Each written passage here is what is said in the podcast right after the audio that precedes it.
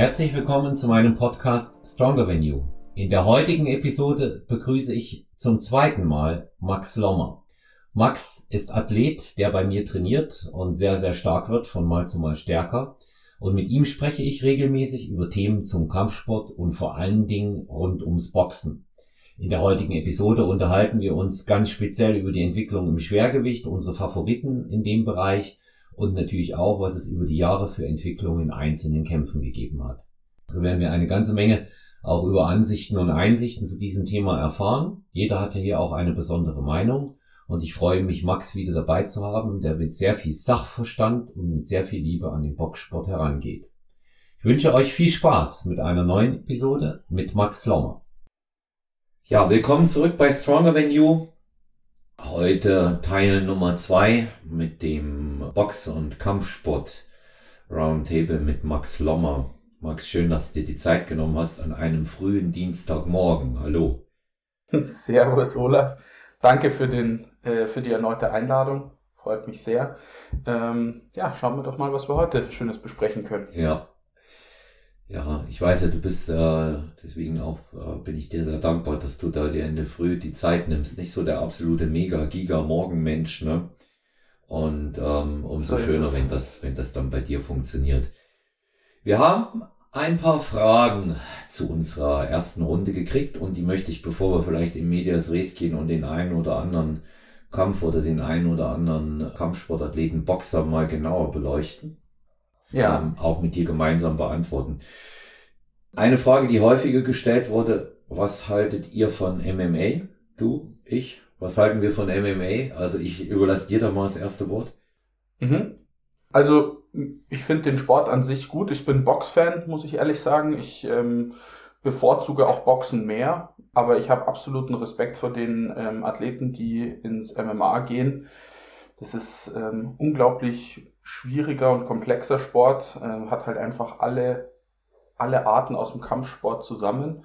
Und ähm, ich habe es selber auch schon mal ausprobiert, war da in München in so einem ähm, Probetraining, ist auch ein Bekannter von mir da mal äh, gewesen, deswegen habe ich das mal ausprobiert man denkt, ja, Boxen ist schon anstrengend, aber das ähm, mit dem am Boden kämpfen und im Stand kämpfen, das ist äh, unfassbar anstrengend. Also absoluten Respekt. Ich verfolge es ehrlich gesagt nicht so wirklich, nur die ganz großen Kämpfe. Ansonsten bin ich da wirklich mehr im Boxen. Aber absolut interessanter Sport und ähm, genial, knallharte Typen, also sensationell. Hm. Ja, meine, meine Ansichten und meine Gefühle für, fürs MMA, die sind ja eher gemischter Natur was, ähm, was das Training und die, und die Fähigkeiten angeht, äh, der, der Kampfsportler, da bin ich hundertprozentig bei dir. Das sind hochtrainierte, hochtalentierte Athleten, die äh, sich vor allen Dingen in, in ganz unterschiedlichen Bereichen einfach auch ausbilden müssen, ausbilden lassen müssen. Auch wenn natürlich, das heißt nicht umsonst Mixed Martial Arts, sie aus unterschiedlichen Kampfsportarten ursprünglich kommen, wird ja mittlerweile MMA auch als Kampfsport per se gelehrt. Und ähm, wenn man mal zurückschaut, wo die Wurzeln des äh, Mixed Martial Arts liegen, also auch äh, Vorgänger des äh, klassischen UFC äh, Ultimate Fighting Championships, dann äh, kommt man zum Valetudo. Das hat seinen Ursprung in Brasilien. Und ähm, Valetudo hatte eigentlich den einzigen Sinn, dass sich wirklich die Athleten aus unterschiedlichen Kampfsportarten messen, um herauszufinden, wer mit der jeweiligen Kampfsportart dann auch tatsächlich der Stärkste ist. Also beispielsweise ist es der BJJ, also Brazilian Jiu-Jitsu Kämpfer, oder ist es der klassische Muay Thai Kämpfer? Oder ist es ein Boxer? Oder ist es, äh, ist es ein, ein Ringer, ein Wrestler nach amerikanischem Vorbild? Und das sind, das sind so diese, das sind so diese Hintergründe, die es da mal gab. Also die Form war nie gewollt, wie man es heute hat, aber es hat sich zu einer unglaublichen äh, Geldkackmaschine entwickelt und ähm, das ist eben auch das, was mich daran so stört. Ne? Im Boxen wurde auch schon immer Geld verdient, aber es hatte äh, viel, viel weniger Buhai und ähm, ich habe schon den Eindruck, dass bei vielen Sportveranstaltungen, es sei denen allen von Herzen gegönnt, aber die Show im Vordergrund steht. Die gehört dazu, um das Ganze zu promoten. Da haben wir ja nun wahren Meister damals in Conor McGregor gehabt, aber ich persönlich finde diese Entwicklung ähm, vom, vom reinen sportlichen Aspekt hin zur Show fragwürdig. Genauso wie ich ein grundlegendes Problem daran habe, äh, wenn jemand, ähm, der auf dem Boden liegt, noch geschlagen wird. Das hat für mich nichts mit Sport zu tun. Und das können jetzt die vielen Leute ja, geil finden, ja. wenn sie blutüberströmt da liegen und so weiter, aber äh, für mich hat das nichts damit zu tun, überhaupt nicht. Ja. Mhm. Und ähm, ich bin, ich schaue mir die die Kämpfe eben ähm, an, wenn wenn gute Kämpfe aktuell serviert werden und ich auch Zeit dazu habe weil es natürlich schnelle Leute sind, gute Leute, das sind alles exzellente Kämpfer. Hier möchte ich auch nichts irgendwie despektierlich verstanden wissen, was ich gesagt habe. Da ziehe ich einfach auch meinen Hut vor dem, was die drauf haben. Aber dieses Ursprüngliche geht mir irgendwie verloren, auch das Ursprüngliche in der Auseinandersetzung. Und das hast du eben einfach am Boxen noch. Mhm. Und noch ursprünglicher ist für mich äh, Bernacle Fighting. Da bin ja. ich großer Fan, seit es eine eigene Liga gibt sowieso. Das war ja ähnlich wie UFC, so das äh, als, als Cage Fight vorher so eine Hinterhofsportart, aber Bare Knuckle Fighting entwickelt eine enorme Anziehungskraft und große äh, Beliebtheit. Das mag ich gerne. Also das gefällt mir schon gut. Und ähm, was hältst du davon? Ehrlich gesagt nicht so ganz mein Thema. Und ganz ehrlich zu sein, habe mich jetzt aber auch noch nicht so wirklich damit befasst. Deswegen, ähm, ich höre es nur immer wieder mal und habe mal auf ähm, Instagram oder sowas mal ein paar Sachen gesehen, weil ich natürlich auch ein paar so Kampfsportzeiten folge und ähm, da wird mir halt sowas immer mal wieder angezeigt. Für mich, ehrlich gesagt, jetzt nicht so hunderttausendprozentig interessant. Aber ja, ja, ja ich mag vielleicht auch halt eine Chance sehr, geben der Sache. Ja, es ist halt eine sehr pure Auseinandersetzung. Ja. Das muss man, das muss man einfach auch mal sagen. Ähm, ich finde, ähm, ich finde die, äh, diese Geschichte, ähm, dass es sehr, sehr schnell auch zu Ende geht, ziemlich gut. Hm, das, äh, das taugt mir. Und ähm, ja, man sieht natürlich dort auch oft Leute, die, die ordentlich bluten, aber ähm, die nehmen halt bei weitem nicht so viele Schläge, wie sie es beispielsweise im Boxen eben auch nehmen müssten. Und ähm, mhm. insofern finde ich das ziemlich gut. Ja. Also ich mag das gerne. Hast du mal Bernacke gekämpft? Ich meine jetzt nicht auf der nein, Straße, nein. sondern vielleicht auch nein, einen Ring mit Bandagen. Nein, nein. Hm, also auf gar keinen Fall. So, so hart bin ich nicht, Olaf. Das ist also ich habe das schon gemacht und ähm, mir, mir hat das eigentlich richtig gut gefallen. Ja, mir hat das richtig okay. gut gefallen und ich meine, gut, es ist auch Fakt, ne? wenn du einen Volltreffer kassierst, dann, äh, dann klingelt es derart, ähm, das kannst du mit, mit dem Handschuh nicht vergleichen. Ja. Ja, und da, genau. ist ein, da ist da also ist auch punktuell ein anderer Druck dahinter, was das Verletzungsrisiko dann angeht, ne, was Cuts und so weiter anbelangt. Ne. Das sieht dann immer oft auch ähm, oft auch sehr viel schlimmer aus, als es tatsächlich ist. Ja. Ja, mhm. dann kam, kam eine Frage, ähm, interessant. Aber darf ich noch kurz was dazwischen äh, Bitte. dich fragen? Das hätte mich jetzt noch interessiert. Ähm, okay. Du hast ja gesagt, dass das äh, aus den verschiedenen ähm, Kampfsportarten kam. Hast du dann einen Überblick, was dann wirklich dominiert hat? Wenn ja, also ähm, dominiert hat tatsächlich wahrscheinlich dann, Kickboxen oder sowas, oder? Nee, das Brasilien Jiu-Jitsu hat dominiert. Also es Echt? hat sich, okay. ja, es hat sich gezeigt, als sie dann begannen, auch ähm, die Bodenvarianten zuzulassen, hat äh, begonnen, das Brazilian Jiu-Jitsu zu dominieren. Am Anfang hast du recht, da war es das Kickboxen, also eher Muay Thai, weil ja da mhm. deutlich mehr erlaubt ist, ja, auch im Clinch ja. und mit High- und Low-Kicks. Aber das kannst du ja mit Kickboxen gleichsetzen. Und ähm, mhm. Kickboxing an sich ist ja nur eine amerikanische Version vom äh, Muay Thai. Buran und ähm, das, da kam dann eben auch wirklich das BJJ, was sich durchgesetzt hat, wegen den Grappling äh, und mhm. Aufgabegriffen. Das ist ja ein ganz äh, signifikanter Bestandteil einfach auch vom Jiu-Jitsu per se an sich ist und diese brasilianische Variante ist, äh, ist deutlich dynamischer und das schwappte dann quasi rüber zu den US-Amerikanern, ja. Und die, wenn du, wenn du mal guckst, die Brasilianer sind ähm, jetzt nicht mehr ganz so wie vielleicht vor fünf oder sechs Jahren noch, aber schon immer noch mit einer gewissen Dominanz auch in einigen Gewichtsklassen drin. Ja. Mhm, ja. Und ähm, da, da sieht man eben auch ähm, deren Fähigkeiten. Das ist eine sehr komplette, ist eine sehr komplexe Sportart. Aber es ist ja auch immer, da greift ja gleich die nächste Frage dort mit rein, weil wurde, wurde jetzt auch gefragt, was wir vom Ringen und vom Wrestling halten. Ja, da muss, da muss ich einfach sagen, Ringen ist natürlich mm, die älteste Kampfsportart neben Boxen und Pankration, also auch olympische Kampfsportart noch, noch, Gott sei Dank, die es gibt. Also ich halte vom Ringen sehr viel. Ich habe mir das immer sehr, sehr gerne angesehen und spielt natürlich auch beim UFC mit rein. Wenn man mal guckt, gute Ringer haben sich auch da immer recht gut behaupten können. Ja, weil sie nämlich auch einfach beherrscht haben, den Gegner zu Boden äh, zu bringen und dann äh, eventuell zur Aufgabe zu swingen, auch mit Schlägen oder Würge oder oder äh, Locktechniken und ähm, ja, das ist schon das ist schon sehr auch ein sehr komplexer Sport. Du selber, wie wie findest du das Ringen an sich? Absolut interessant, also die, diese ganzen Hebel und mit was sich die allen befassen, dass man wirklich, wie du schon selber sagst, die Leute zum Aufgeben zwingt, ähm, sensationell. Also das wiederum interessiert mich ähm, deutlich mehr. Da, da, ja, da bin ich echt, da bin ich echt einigermaßen fasziniert davon, muss ich sagen, ähm, mit was für verschiedenen Techniken, die da ähm, ins Werk gehen. Ja, ja, das sind, ähm, das sind sehr, sehr fähige Leute, die ja meist schon als äh, Jugendliche oder Kinder auch ausgebildet wurden, das über, über Jahrzehnte machen. Ähm, ich hatte mal hier die Vize-Europameisterin im Fliegengewicht im Ringen zu Gast, die Sabrina Axenbeck.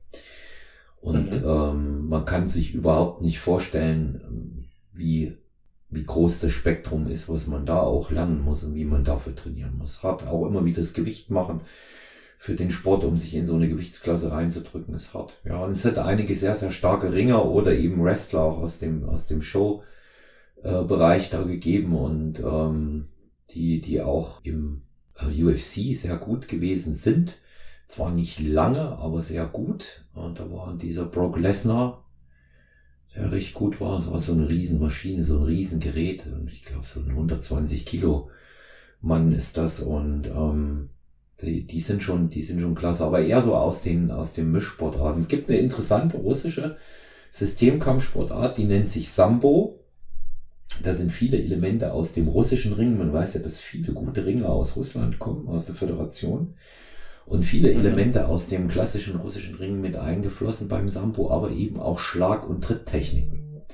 Und äh, Sambo ist ähm, konzipiert worden in den 20er Jahren ähm, fürs Militär äh, damals bei, bei der Roten Armee und, und in der neu entstandenen Sowjetunion auch da die Idee, ich will ähm, viele Elemente aus unterschiedlichen Kampfsportarten zu einer großen Systemkampfsportart machen, wo man alles kann und alles beherrschen kann. Ich glaube, das ist immer so das Streben, das Streben der Menschen. Und es hat einen exzellenten Sambo-Kämpfer sehr früh gegeben, der auch alles gewonnen hat. Das war äh, Fedor Emelianenko.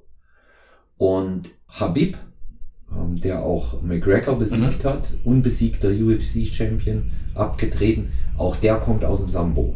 Ja.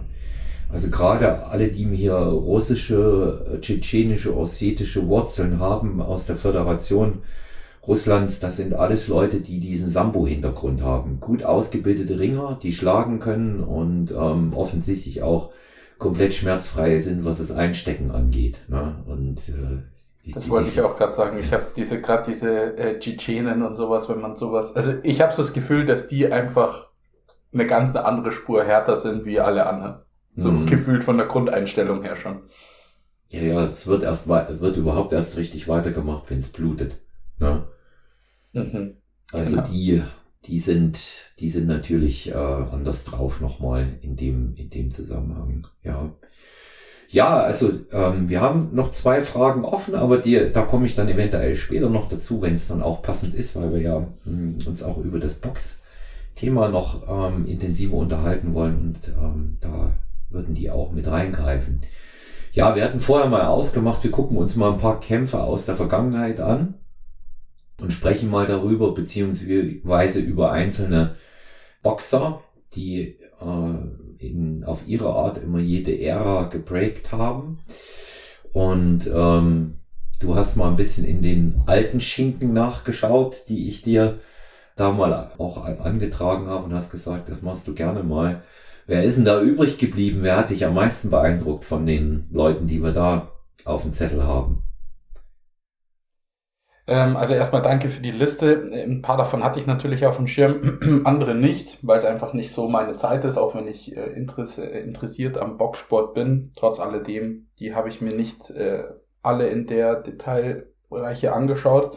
Ähm, trotz alledem ist bei mir ähm, dieser Kampf oder diese Kämpfe mit ähm, Bow und Holyfield äh, habe ich mir angeschaut und die haben mich schon echt nachhaltig beeindruckt, muss ich sagen.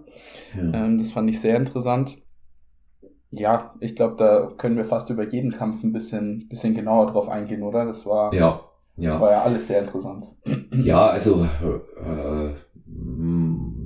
muss eben auch einfach sagen, dass das nun zwei absolute Ausnahmekönner ähm, waren. Also sie leben ja noch, aber sie sind nicht mehr aktiv. Also Reddick Bow und Evander Holyfield. Interessierten Box-Sportfreunden äh, sagt das auf alle Fälle, was beide Namen. Ja, das ist natürlich ähm, die, die Kämpfe, was mich bei denen am meisten beeindruckt hat, das war mit was für einer Intensität sie geführt wurden. Ne?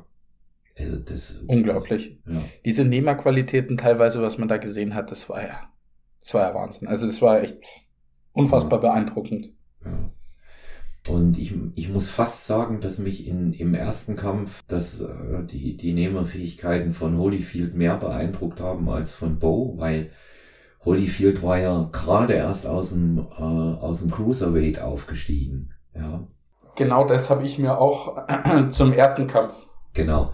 Da war er kein Schwergewichtler ursprünglich. Ja. Und ähm, dann, dann kommt er zu jemandem in den Ring, der mit so einer Schlaghärte agiert hat. Ja, das war übrigens die Zeit, als Mike Tyson im Gefängnis war. Da hat es eine, eine enorme Dichte an äh, erstklassigen Schwergewichtlern gegeben zu dieser äh, zu dieser Zeit, das muss man sagen. Und Riddick Bowe war sicherlich einer der besten. Der hat aber blöderweise seine Karriere auch versemmelt. Ne? Der hat's ja auch versemmelt. Also auch durch, durch wirklich blöde Entscheidungen, ähm, die er getroffen hat. Ähm, das hat er auch im Nachhinein bereut, das unter anderem nicht zu dem Louis-Kampf damals anzutreten. Ein Weltmeisterschaftsgürtel in äh, die Mülltonne zu werfen, weil er nicht äh, für den einen Verband in die Pflichtverteidigung rein wollte und hat aber ähm, tatsächlich die Chance gehabt, äh, wirklich die undisputed äh, Champion zu werden, also alle Gürtel ja. zu halten auch von allen Verbänden und das war natürlich nicht sehr clever, aber er hat sich den, das fand ich immer gut, genau wie Holyfield, die haben sich in ihrer Zeit allen Leuten gestellt, die sind niemanden aus dem Weg gegangen. Ja, die sind niemanden aus dem Weg gegangen.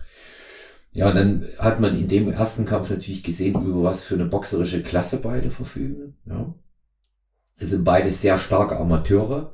Ich weiß nicht, ob du mal äh, deren, äh, deren Vita ein bisschen verfolgt hast. Die sind ja äh, beide äh, über die äh, National Golden Gloves und über Olympiateilnahmen. Bo war ja Olympiasieger, hat bei den Olympischen Spielen 88 ähm, Lennox Lewis geschlagen. So sind die in die Profikarriere überhaupt reingekommen. Ja, das sind, das sind also auch hervorragend ausgebildete äh, Amateurboxer gewesen, die schon da eine Kampfbilanz hatten, die ohne Gleichen war. Ja. Mhm. Ja, und, wie, wie äh, siehst du das? Ist das, ist das, ist das wichtig, diese, ähm, diese Olympiateilnahmen? Da wird ja auch immer wieder drüber äh, philosophiert, ob das äh, für, einen, für einen Boxer wichtig ist, dass er bei Olympia war oder nicht. Wie siehst du das? Ja, im Amateurbereich ist es das Wertvollste, was man haben kann, bei einer Olympiade dabei zu sein und gegebenenfalls zu gewinnen. Ähm, ich würde mal sagen, es ist mit Sicherheit eine Aussage über die Qualität, wenn es einer so weit schafft. Ja. Mhm. Mhm. Das, das muss man schon mal sagen. Also, wenn du als äh, US-Amerikaner oder äh, als, äh, als Russe äh, das bei dem Potenzial an fähigen Leuten so weit schaffst, dass du an den Olympischen Spielen überhaupt für das Land teilnehmen kannst und dann boxst du dich bis ins Finale, dann musst du gut sein. Ja. Absolut. Wie weit es dann bei den Amateuren reicht, das ist noch eine ganz andere Frage. Ne? Es gibt äh, auch Olympiasieger, die grandios gescheitert sind als, als Profis. Mhm, Im Profibereich. Ja, absolut. Ja. Aber bei den beiden war es halt nicht so. Und ähm, der äh, Riddick Bowe war halt ein äh, exzellenter Techniker und Puncher. Bei dem hat mir gefallen, wie der im Infight war. Da hat, er, da hat er dem Holyfield im ersten Kampf ja wirklich richtig einen Schneid abgekauft. Ne? Ja. Weil ähm, der war ja auch äh, sehr, sehr gut im Infight und was bei beiden eben auch, was wahrscheinlich auch für die Intensität des Kampfes gesorgt hat, das ist jetzt nicht unbedingt immer ein Aushängeschild, aber sie, sie haben schon auch eine Tendenz, wenn es eng wird, auch mal ein bisschen unsauber zu sein, ja, ein bisschen mhm. unsauber zu boxen und insofern war das sehr ausgeglichen, ja. Also Holyfield ja bekannt für seine Tiefschläge immer wieder und ähm, der, der halt auch Kopfstöße macht und ähm, in den in den Gegner sich äh, sich reinwühlt und äh, Bo fürs Nachschlagen ne, immer so schon eigentlich schon das Trennungskommando kam nochmal noch mal nachgeschlagen. Ja, nochmal nachsetzen. Mhm. Ja. Also der der hat mir, der hat mir schon immer, der hat mir schon immer gut gefallen, hat nur wenig gute Jahre gehabt, ne? Muss man sagen. Dann äh, ja. so ist schon atypisch, ja, so krimineller Verlauf etc. Also schwierig. Aber erster Kampf ging dann doch nach Runden an den Bau. Ja. Unterm Strich. Ging nach Runden an den Bau. Für mich, äh, für mich gerecht, wenn ich so von außen guck. Ähm, wobei man, wobei man dazu sagen muss, dass, glaube ich, die Niederschläge ähm, mehr Eindruck hinterlassen haben als, also man waren klare Niederschläge, aber die Niederschläge mehr Eindruck hinterlassen haben, als es eigentlich die, die Gesamtpunkte waren weil nämlich auch äh, Holyfield gut gepunktet hat in dem Kampf, ne, weil er ein bisschen schneller gewesen ist, ein bisschen beweglicher. Ja. Absolut. Und ich musste sagen, was mich begeistert hat, ist, der hat, der wurde ja durchaus der Holyfield öfter mal gut eingedeckt und wie man dann das aushalten kann und dann noch zurückkommt, ja. äh, in der Qualität auch, muss man schon, also das finde ich schon beeindruckend. Mhm. Ja, er ist, er hat ja nicht umsonst diesen, diesen, oder trägt immer noch diesen äh, Spitznamen, Kampfnamen, äh, The Real Deal, der einzig wahre. Ne? Mhm. Und ähm, der, das war, also es war, das war wirklich auch, das war auch ein klasse Boxer, der auch mit den Jahren äh, gereift ist. Wenn der, wenn der das dann später auch gesehen, er hat auch die Ruhe gehabt im Ring, also auch wie er, wie er in den, in den beiden Kämpfen gegen Mike Tyson agiert hat. Das war schon sehr abgeklärt auch. Ne? Da hat er sich nicht, da hat er sich nicht sehr äh, beeindrucken lassen, auch nicht von der Schlagkraft. Aber ist, der ist halt auch clever, ne? Das ist so einer, dem du halt einfach auch so angesehen hast, so viele Ringschlachten, der weiß auch, wie man so ein Ding nach Hause bringt. Ne? Deswegen hat er das wahrscheinlich auch so lange gepackt. Das letzte Ding war ja noch nicht so das Gelbe vom Ei, wo er, haben wir ja schon drüber gesprochen, ne? wo er da nochmal angetreten ist, hätte er vielleicht nicht machen sollen. Ne? Ja, Kampf Nummer zwei zwischen den beiden wie siehst du es? Gerecht, ungerecht? Ja, wenn ich das jetzt richtig habe, Holyfield gewinnt ja da nach Punkten dann. Ja. Ähm, ja, er war ja, der Bau äh, hat ein bisschen Probleme in der Runde 5 gehabt, so soweit wie ich das jetzt ähm, in den auf den YouTube-Channels praktisch gesehen habe. Ähm, ja, vom Prinzip her schon, oder? Hat, ja. hat, hat, hat gepasst. Ja, das war, der war, der war auf alle Fälle in Ordnung, der Kampf der war auf alle Fälle in Ordnung. Da hat er, da hat er auch zurecht gewonnen. Ja. Und ähm, ich meine, man muss eben auch sagen, wenn, wenn Boxer so wie die beiden zu der Zeit waren die ja, wie man heute sagt, in ihrer Prime Max. Ne? Mhm, wenn die ja. wirklich aber beide gleich stark sind, kann es halt auch so oder so ausgehen. Da, da, da entscheidet auch das Momentum. Ne? Da entscheidet auch das Momentum sehr oft. Das hat man auch gesehen. 100 Prozent. Und ich meine, die waren heiß aufeinander, wie du es vorher auch schon gesagt hast. Ja. Aber im, im zweiten Kampf, da ging es ja nach, ich weiß nicht mehr, welche, welche Runde das war, aber da wurde abgeklingelt und dann ging es einfach weiter. Die haben einfach nicht aufgehört. Und das, ja. Also da sieht man mal, was da für eine Spannung drin war. Unfassbar. Ja.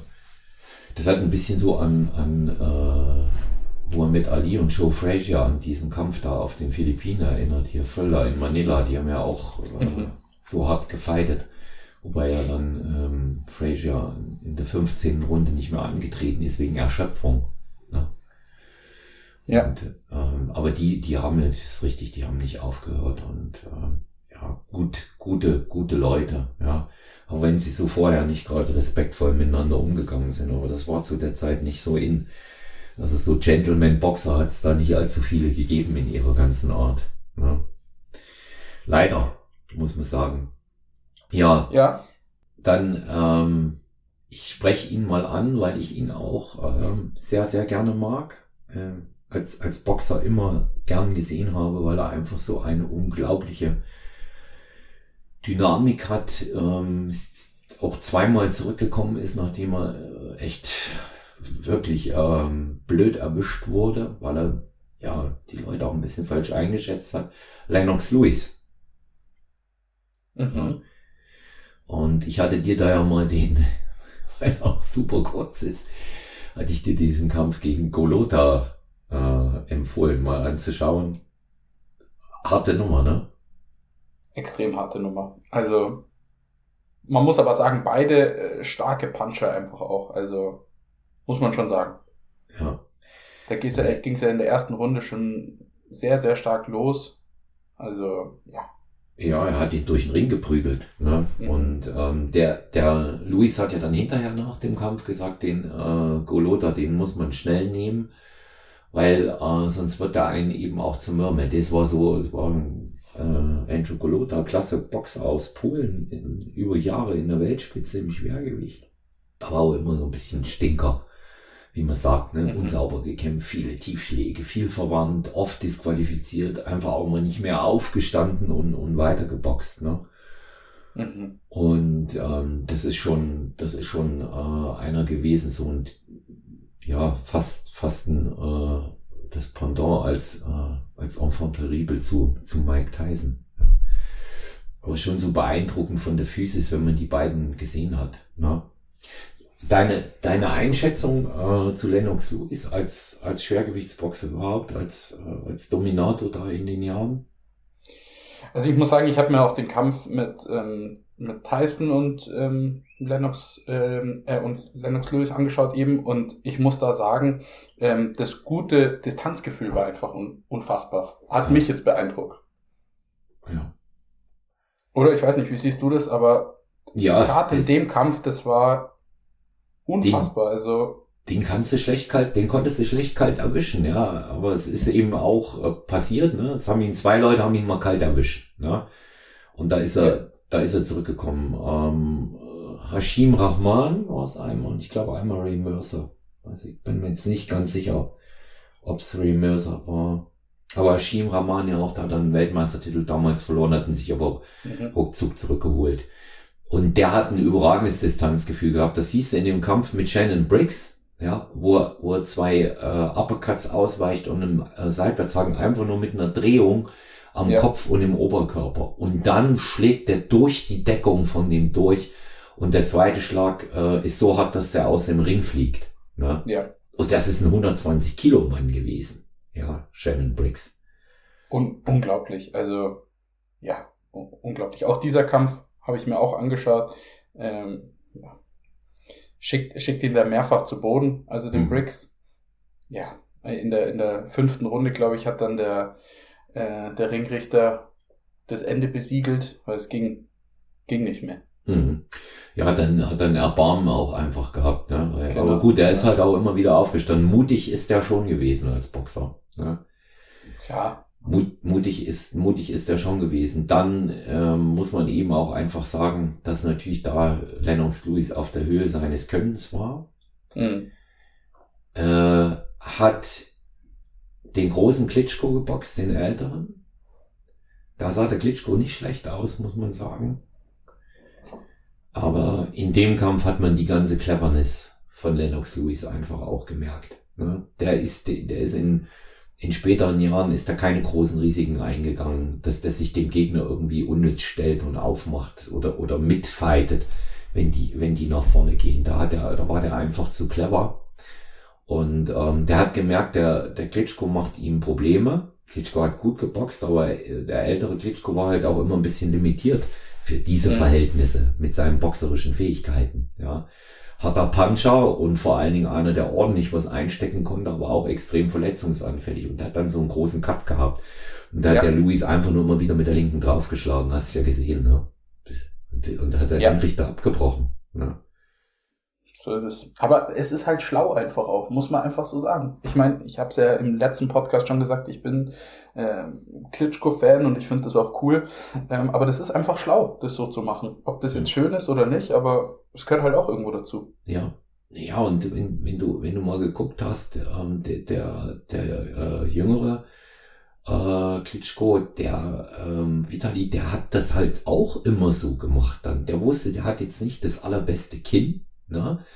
Und wenn der, wenn der schwere und noch dazu schnelle Leute hatte, dann hat er die, wenn die kleiner waren, auf Distanz geboxt und hat immer wieder mit der, immer wieder mit der Führhand reingestochen und dann durchgezogen. Die, was sie eben beide konnten, wir hatten es ja auch, wie gesagt, beim ersten Mal schon besprochen, was sie eben beide konnten, Max, die konnten sich auf ihre Athletik verlassen. Ja. Mhm. Die konnten sich auf ihre Athletik verlassen. Die waren topfit. Die ja. waren topfit. Ne? Und ähm, das, die haben auch aus ihren Fehlern gelernt. Und ich meine, so eine Dominanz aus zehn Jahren, wie sie, wie sie der, der äh, junge Klitschko äh, hatte, ähm, der jüngere Klitschko Bruder, die kommt ja nicht von ungefähr. Es wird zwar auch immer gesagt, dass es das Jahrzehnt war, wo es äh, kaum gute Schwergewichtsboxer gegeben hat, aber ein paar gute hat's gegeben und das waren nun mal die beiden Brüder. Ja? Auf jeden und, Fall. Ähm, wenn die nicht so gut gewesen wären, hätten die das auch nicht über Jahre dominiert und äh, vor allen Dingen viele Leute sind denen ja aus dem Weg gegangen. Nicht umgekehrt, das muss man auch mal dazu ja. sagen. Die sind nie jemanden aus dem Weg gegangen. Nie. Die haben sich allen gestellt, wenn sie sich vernünftig benommen haben. Ne?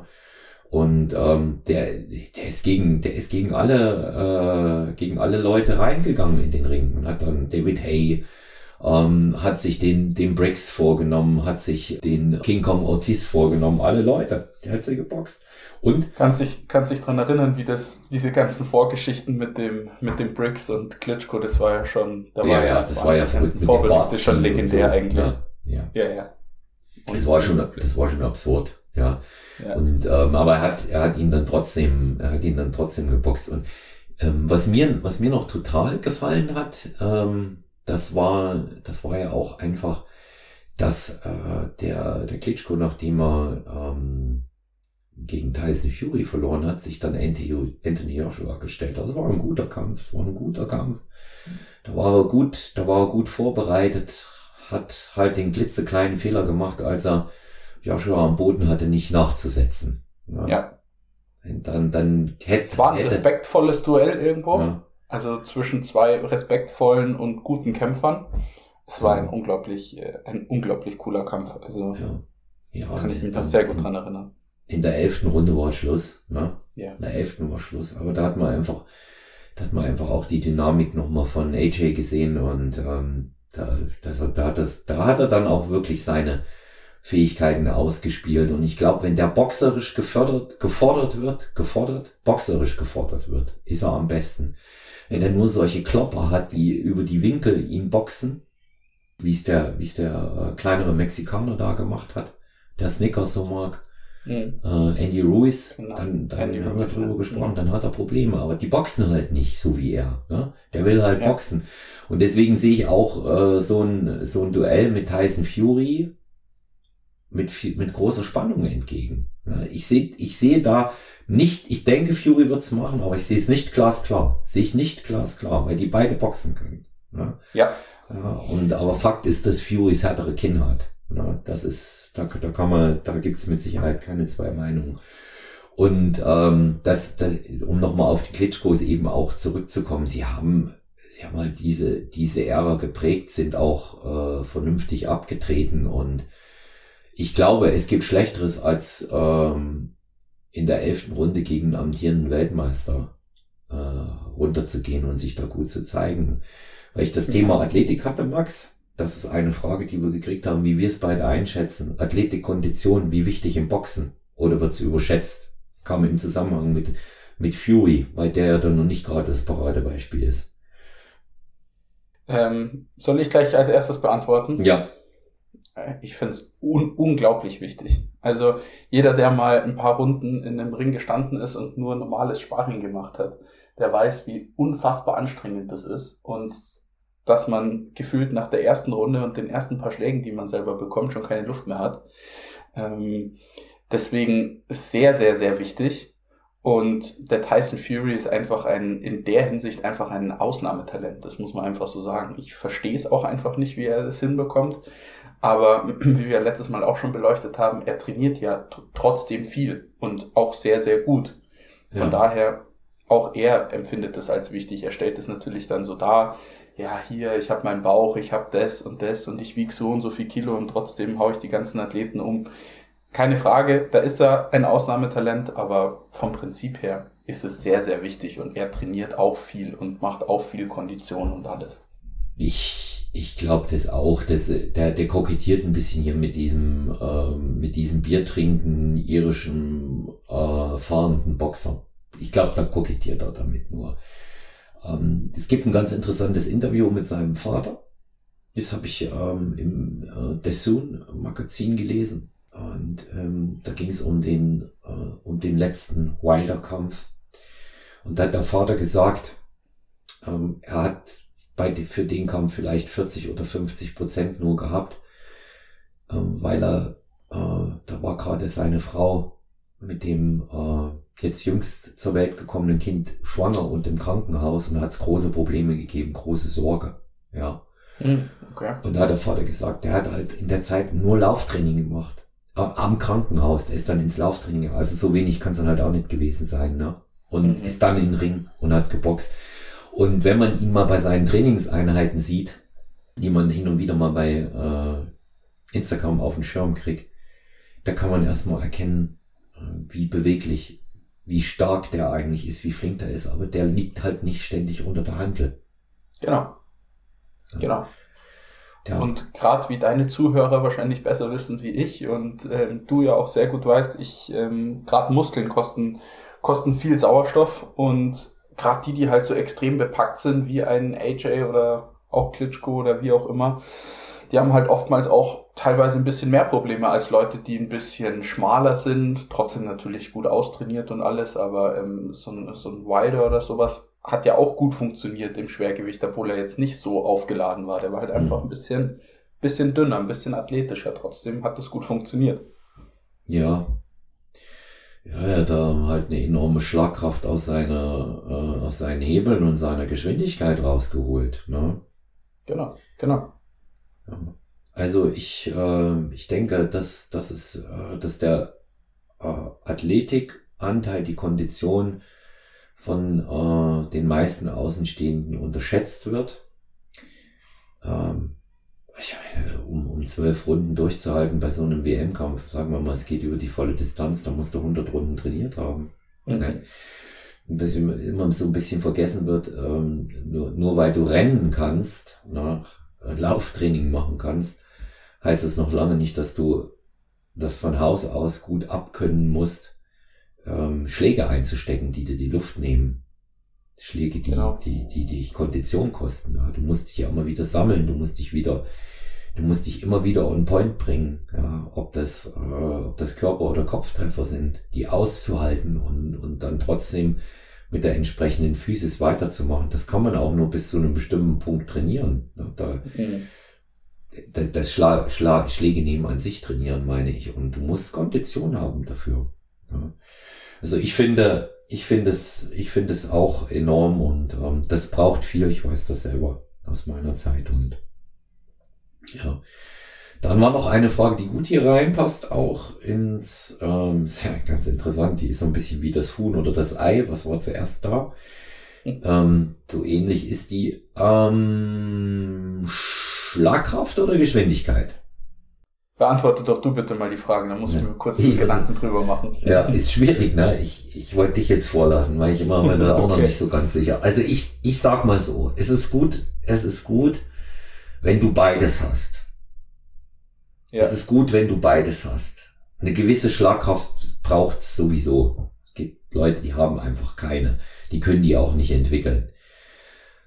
Aber unterm Strich wirst du wahrscheinlich mit Geschwindigkeit mehr ausrichten können, wenn du gute Treffer in der Vielzahl setzt, die ja. schnell ausgeführt werden, wird das auch Wirkung entweder zeigen oder du wirst über die Punkte zum Sieg kommen. Das ist meine Einschätzung. Ja, also wenn man jetzt rückwirkend auch nochmal, wenn man nochmal ein bisschen zurückschaut und man sich die Leute anschaut, die schnell sind und eine gute Bewegung einfach haben und vielleicht nicht so den ganz härtesten Punch. Ich meine, ein äh, Floyd Mayweather oder sowas war ja, sage ich jetzt mal, nicht der härteste Schläger, trotzdem sehr, sehr, sehr erfolgreich. Ähm, wahrscheinlich einer mit der erfolgreichsten Boxer überhaupt. Mhm. Ähm, würde ich auch eher in die Richtung gehen, dass das wichtiger ist, aber boah, das gegeneinander aufzulehnen, schwierig. Also sehr, sehr schwierig, diese Frage zu beantworten. Ja. Wahrscheinlich recht unbefriedigend jetzt für den, der die Frage gestellt hat, aber das ist wirklich, da muss ein guter Mix her. Ich, de ich denke auch, also ganz, ganz ohne, ganz ohne Punch wird's nicht gehen. Ähm, so, ich sag mal, so, so, so Glückszeiten, in denen man bevorzugt war, weil man nur in einem bestimmten Land geboxt hat, wie beispielsweise in Deutschland. Und ich meine Henry Maske, wo man einfach nur so ein bisschen Patsch-Patsch auf die Deckung machen konnte, die sind vorbei. Ja. Ja. Seine Fähigkeiten in allen Ehren und was er für einen Boxsport für, für den Ruf getan hat, auch. Aber ähm, das, das hat für mich jetzt nie, nicht wirklich was klassisch damit zu tun. Ja. Und das ein, das ein Defensivboxer auch gut und klar treffen kann, hast du ja gerade gesagt bei Floyd Mayweather. Ja. ja. Also Mané war sicherlich derjenige, der äh, beides kombiniert hat. Ähm, ganz interessant war, ähm, dass der in, in den, in den Main Events, in den, in den, äh, in den harten Kämpfen, in den großen Kämpfen, hat er schon Schlagkraft auch gezeigt. Aber auch erst, nachdem er sie weich gemacht hat. Ne? Der hat die ja. immer erst ein bisschen weich geklopft. Ne? Du hast es in dem, hast du dir den Kampf mal ähm, angeschaut? Der ist aus, der hat eine besondere Brisanz. Sieben. Ich glaube, der ist aus sieben, aus 2007. Da war er, da war er, die hat ja eine Ära geprägt. Da war er schon ganz oben. Und das war der Kampf äh, Mayweather gegen Oscar de la Hoya, gegen den Golden Boy. Mhm. Und das war TKO, den hat er auch Mörbe gemacht. Ja.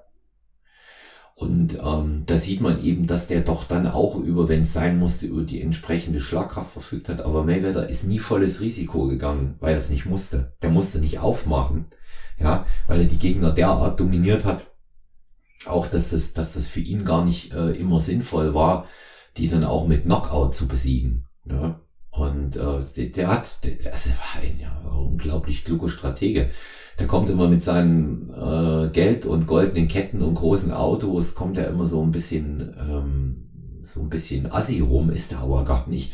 Der hat einen unglaublich analytischen Verstand, ne? Der hat auch immer für seine Karriere die entsprechenden cleveren Entscheidungen getroffen. Und wenn man sich heute mal die, diese ganzen Showkämpfe anschaut, äh, bei denen er mit dabei ist, das sagt halt auch, ja gut, ich meine, die Leute, die bezahlen das Geld, also machen wir es. Also der, der, sieht das ganz realistisch, diese Sachen. Der sieht auch den, den sportlichen Wert da und, das. und der war clever. Der war clever, der war halt auch einfach äh, im, im Ring sehr, sehr klug und sehr analytisch. Ja. Aber bin ich hundertprozentig bei dir.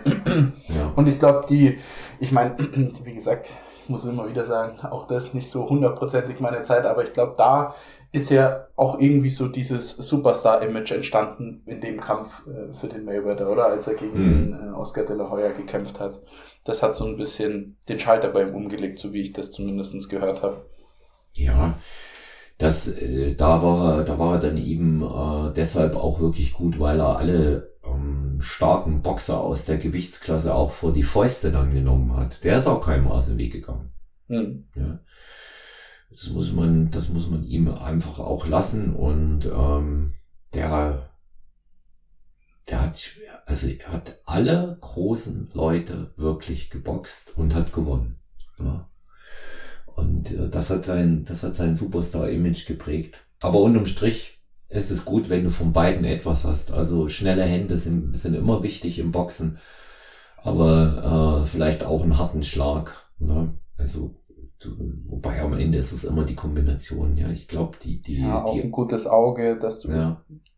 perfektes Distanzgefühl hast. Solche Sachen sind schon sehr wichtig. Und auch ruhig bleiben kannst einfach. Das mhm. ist auch ähm, nicht, nicht komplett durchdrehen. Gerade wenn man mal in einer prekären Situation ist. Ähm, sieht man ja ganz oft, dass die einfach nicht wissen, was sie dann machen sollen. Und Mhm. dann einfach diese, diese Selbstsicherheit zu haben, in die Deckung zu gehen, kurz mal durchzuatmen, abzuwarten und dann den nächsten Angriff zu starten. Ja, auch sowas gehört extrem dazu. Aber da ist auch die Ecke, die, die, die eigenen Trainer sind da auch äh, viel dafür verantwortlich, dass sowas halt dann auch in einer Rundenpause besprochen wird und ähm, ja, ordentlich drauf eingestellt wird. Ja. Ich sehe, ich sehe das wie du. Also da, vor allen Dingen, äh, dass die die Ruhe dann normal auch ausstrahlen, ist ja bei jedem anders. Ähm, bei jedem Boxer, aber die machen oft, äh, merkst du schon, dass, dass sehr viel Unruhe auch in so einer Ecke drin ist, wie du es eben auch gesagt hast. Da wird das nicht besprochen, da werden die angeschrien und klar muss man äh, ein paar Psychotricks auch als Sekundant und ähm, Trainer dann anwenden, aber ähm, meistens funktioniert es nicht über die über die Schreierei und ähm, zum Beispiel bei Mike Tyson hat weder das eine noch das andere funktioniert, wenn der wenn der gerade wieder eine Impulskontrollstörung hatte. Ja. Ja. Und ähm, er war aber eben halt auch einer von, äh, von denjenigen, wenn man da wieder dieses, diesen Begriff Prime bemüht zum Beispiel, er war am kontrolliertesten und am besten, als er auf der Höhe seines Könnens war. Ja, als es, Mhm. als er, als es eine stete Weiterentwicklung gab. Und das ist ja schon beachtlich, dass der eigentlich mit 5, 26 äh, wirklich absolut aufgehört hat, sich boxerisch weiterzuentwickeln. Ganz im Gegenteil, der hat sich zurückentwickelt, als dann der Trainer tot war, die Manager tot waren. Ähm, er noch den Trainer, den er noch übrig hatte, den neuen auch noch wechselte, weil er bei Don King unterschrieben hat. Ja, da war das rum, auch mit seiner Disziplin. Da hast du gemerkt, da hat er angefangen durchzudrehen. Da ist es die, die schwierige Kindheit bei ihm wieder durchgekommen. Das ist jetzt nicht die Entschuldigung und eine Ausrede für alles. Aber die, die sich vorher um ihn gekümmert haben, äh, waren in der Lage, ihm ein strukturiertes Umfeld zu schaffen. Und so ist es bei jedem Boxer wichtig. Egal, was der für eine Kindheit hatte. Ja, das strukturierte, qualitativ hochwertige Umfeld ist wichtig. Und das gilt wie bei jedem anderen Wettkampfathleten auch aus der Sicht eines Trainers, der, der ich ja jetzt auch bin. Ja. Das ist bei Boxern genauso wie bei Bodybuildern, wie bei allen anderen. Der beste Athlet ist der Soldat. Der agiert wie ein Soldat, der genau das tut, was du ihm sagst.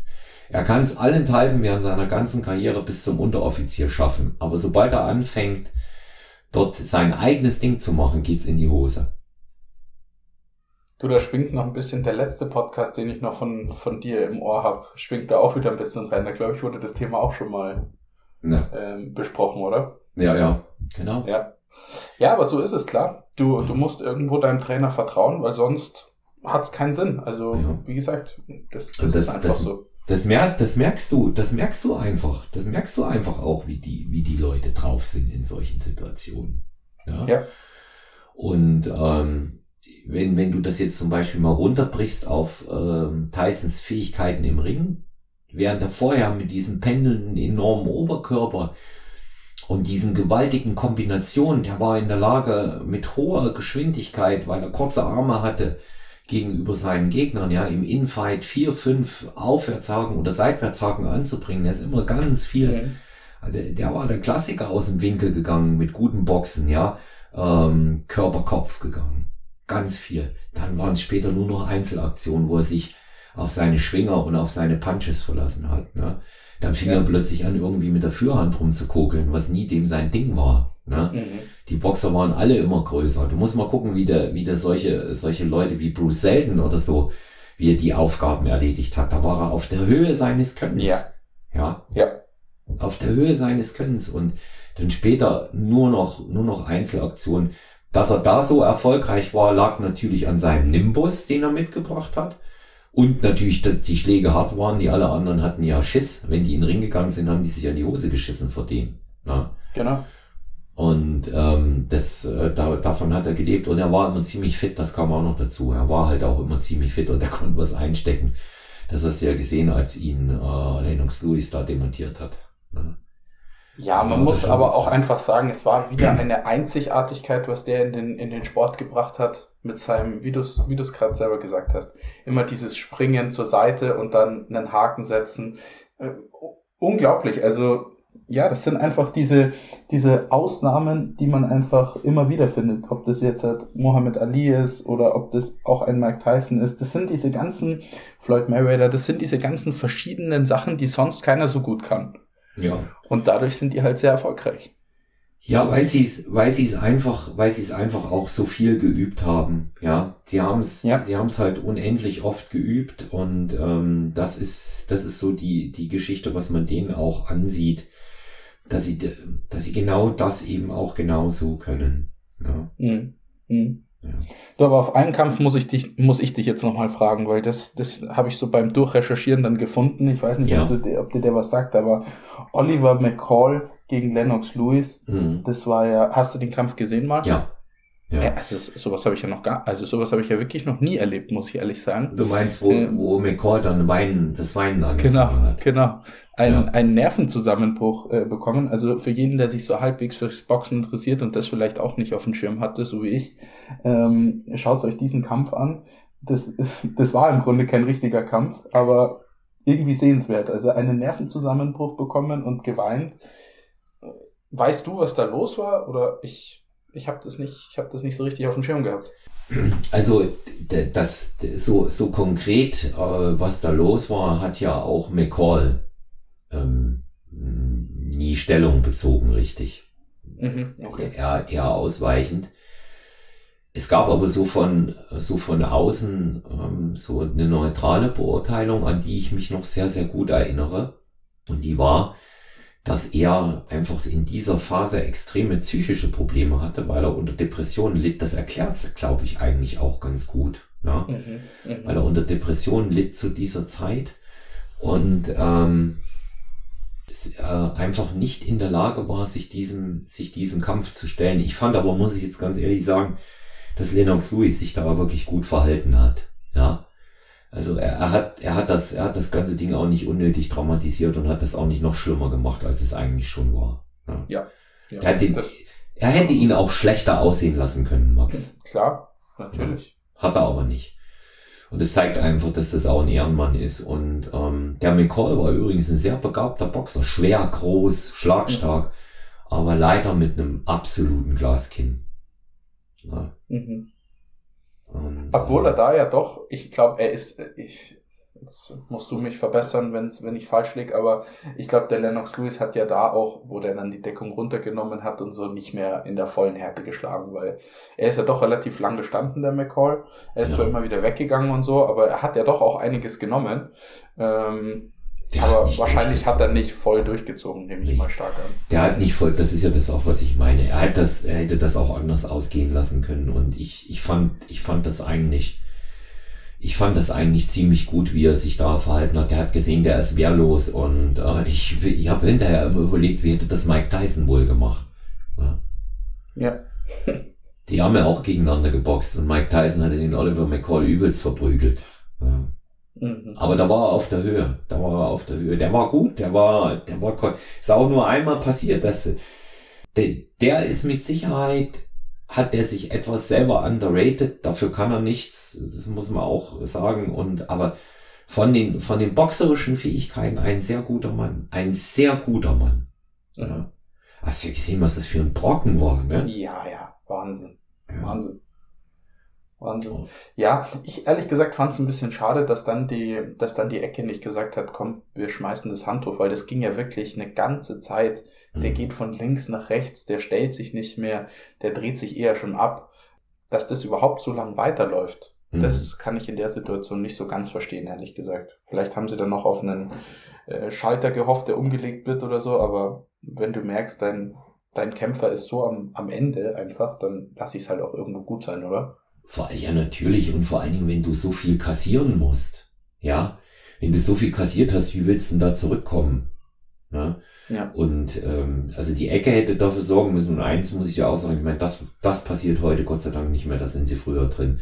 Aber auch der Ringrichter hätte es abbrechen müssen schon. Genau, Also genau. mindestens, also Max, meiner Meinung nach mindestens eine Runde früher. Ja. Ja. Und ähm, Ist- aber trotzdem, da, ähm, man sieht, was was passieren kann. Ja, und es, es ist halt einfach auch menschlich. Und ähm, bei dem hat wohl in dem Moment auch der seelische Schmerz unglaublich überwogen. Und das hat es ihm schwierig gemacht. Ja. Muss so sein, hat zumindest so ausgesehen. Ja. Aber trotzdem mal auch mal eine andere Seite zu sehen, ist auch echt interessant und ähm, hat sich wirklich gelohnt, das Video anzuschauen. Ja, das ist, das ist in der, in der Tat auch äh, sehenswerte Geschichte und ähm, da haben wir ja so eine, so eine Ära, ne? also die, die 90 bis 2000 hat es eine unglaubliche Leistungsdichte gegeben an äh, Weltklasse-Schwergewichtsboxern. Es hat ja echt ein paar Jahre gedauert, ehe da was nachwuchs wieder. Mhm. Waren dann nur wenig, aber jetzt immer haben wir so eine Phase. Ich bin ja eh gespannt, was da kommt, aber im Moment ist nicht viel angekündigt. Ich habe mal vorhin nachgeguckt. Wir wissen aus dem Schwergewichtsbereich nichts Neues, ne? ne? Ich habe mir ein ähm, Interview angeschaut vom Usik. Der meinte, dass jetzt mit diesem ganzen Konflikt Ukraine, Russland und so weiter, dass er da jetzt halt erstmal ähm, nicht kämpfen wird. Deswegen wird sich das wahrscheinlich mit dem Rückkampf mit AJ ein bisschen verschieben, nehme ich mal stark an. Ansonsten habe ich nichts Neues gehört. Das sind so die einzigen Informationen, die ich mitbekommen habe. Ja.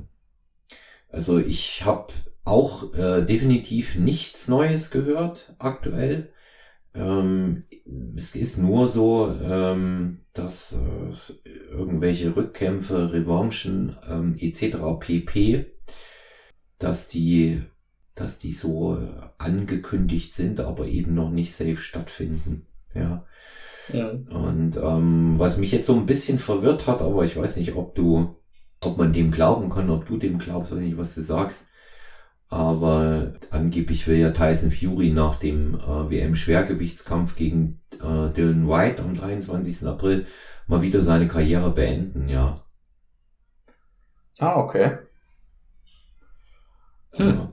Über, Interessant ist seine Begründung, die ich mir rausgeschrieben habe. Ja. Okay, da bin ich jetzt auch mal gespannt. Und hat er auf der Pressekonferenz gesagt, das wird der letzte Kampf meiner Karriere sein. Und dann hat er noch dazu gesagt, 150 Millionen Dollar auf der Bank, jung, gesund. Ich werde mir eine riesige Yacht im Ausland kaufen. Ach, Olaf, jetzt, äh, genau, stimmt. Der Satz ist mir auch in Erinnerung geblieben. Ja, klar, das habe ich auf Instagram auch gelesen, ja. Aber das ist wieder typisch er und ähm, ja, ja. Ich, weiß, ich weiß ja nicht, was dran ist. Wenn, wenn er es so macht, würde ich es auch gut finden. Wenn er es so macht, würde ich es auch gut finden. Ja, weil da, das würde eben auch seinen Weitblick zeigen, dass man sich nicht unbedingt ähm, die Gesundheit dann gänzlich ruinieren muss. Aber es zeigt einfach auch seine ganze Intelligenz. Und das ist nicht der Trottel, für den ihn viele halten. Definitiv ja. nicht. Ja. Definitiv. Das auf jeden Fall nicht. Ja, und ähm, der am, am Ende des Tages geht der respektvoller mit seinen Gegnern um als die mit ihm. Gratuliert DNT Wilder zum Geburtstag. Mit Joshua soll er angeblich ein ziemlich gutes Verhältnis haben. Da hörst du selten, was das was hochbrodelt, außer dass er ihn schlagen wird, weil das ja sowieso klar ist. Aber mhm. ansonsten hörst du da jetzt nicht irgendwas Negatives. Habe ich nichts gehört bisher. Ja, der lässt sich nicht so sehr aus über die Leute. Das finde ich aber auch gut. Na, mein gut, da kommt halt mal ein Spruch, aber das ist nie dann, nie dann so, nie dann so extrem. Ja. Hätte mal über Joshua gesagt, ja, wie man boxen soll, äh, wie, wie man boxen können soll, wenn man aussieht wie ein Bodybuilder. Das ist ja immer sein ja. Argument gegen Joshua. Ja. ja. ich glaube auch wirklich, ich, ich weiß nicht, wie du das siehst, aber ich glaube auch wirklich, dass das ein Nachteil vom AJ ist dass das einfach teilweise schon ein bisschen hinderlich ist, weil ich hatte so das Gefühl, wo er so ein bisschen weniger hatte, nur so ein Fünkchen weniger, war er irgendwie frischer im, im Ring selber. Aber der will halt einfach auftrainiert und will halt einfach auch immer so ausschauen, wie er ausschaut. Ja, der muss auch das Gewicht bringen, ja. ja.